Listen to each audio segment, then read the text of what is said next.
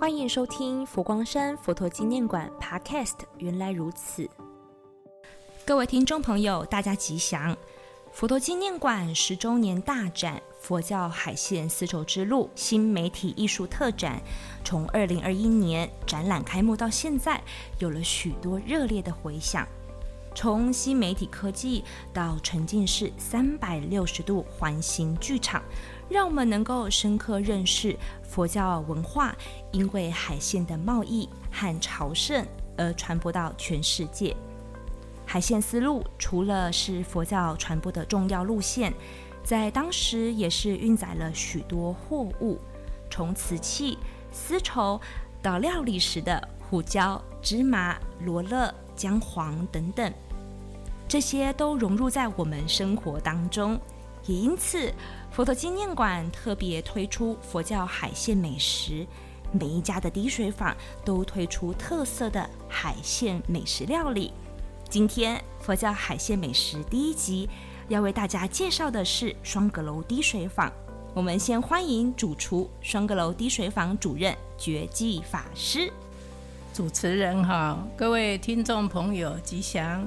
大家好，觉气法师吉祥，在这边特别想要请教师傅，这一次双阁楼限定的海鲜美食到底是什么啊？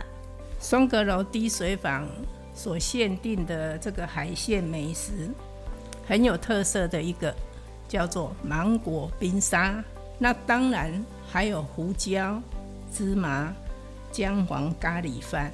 这些都是跟海鲜的美食是有关联的哇！原来佛教海鲜美食有这么多料理呀。那双阁楼滴水坊特别推出的是咖喱饭，还有咖喱面，是不是想请师傅为我们特别介绍？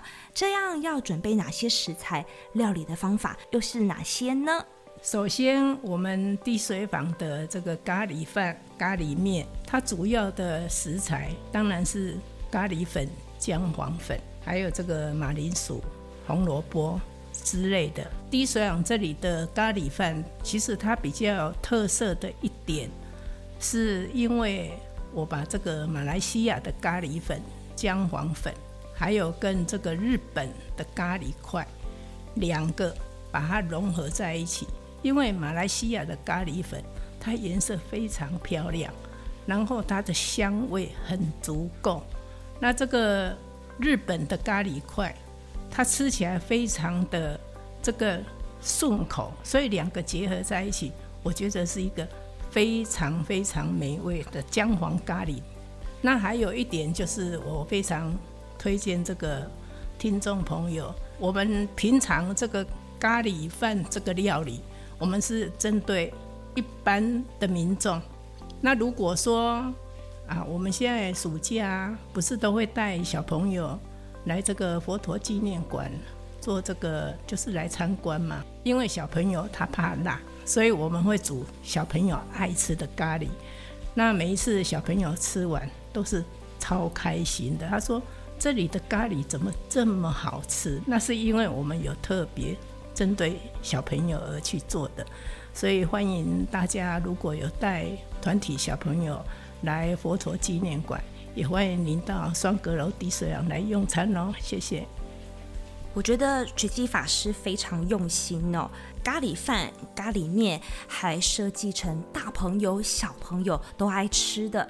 那到底是有什么营养，特别要推荐给我们每一个人都能够品尝咖喱料理呢？姜黄主要它是。生长在南亚、印度一带，那它的根茎磨成粉，就可以做成调味料，是天然色素。那我们最常见的使用方法都是在咖喱上，呈现的黄色来源其实就是姜黄。那姜黄粉常被提到的，它是可以增强免疫力，被认为能够抗发炎、抗氧化。能够抗癌，也能够护肝，所以它的好处其实是非常多的。这是一般很多民众都了解的。原来咖喱有这么多的营养啊！如果不是透过绝技法师的介绍，我想我都不知道呢。所以也特别推荐，也感谢绝技法师在今天特别分享的海线丝绸之路美食。我们也能够希望透过饮食呢，走回到海线的时空背景。再次谢谢绝技法师，谢谢主持人，谢谢听众朋友，欢迎大家。回来佛陀纪念馆，谢谢大家。下一集是什么海鲜美食呢？我们敬请期待。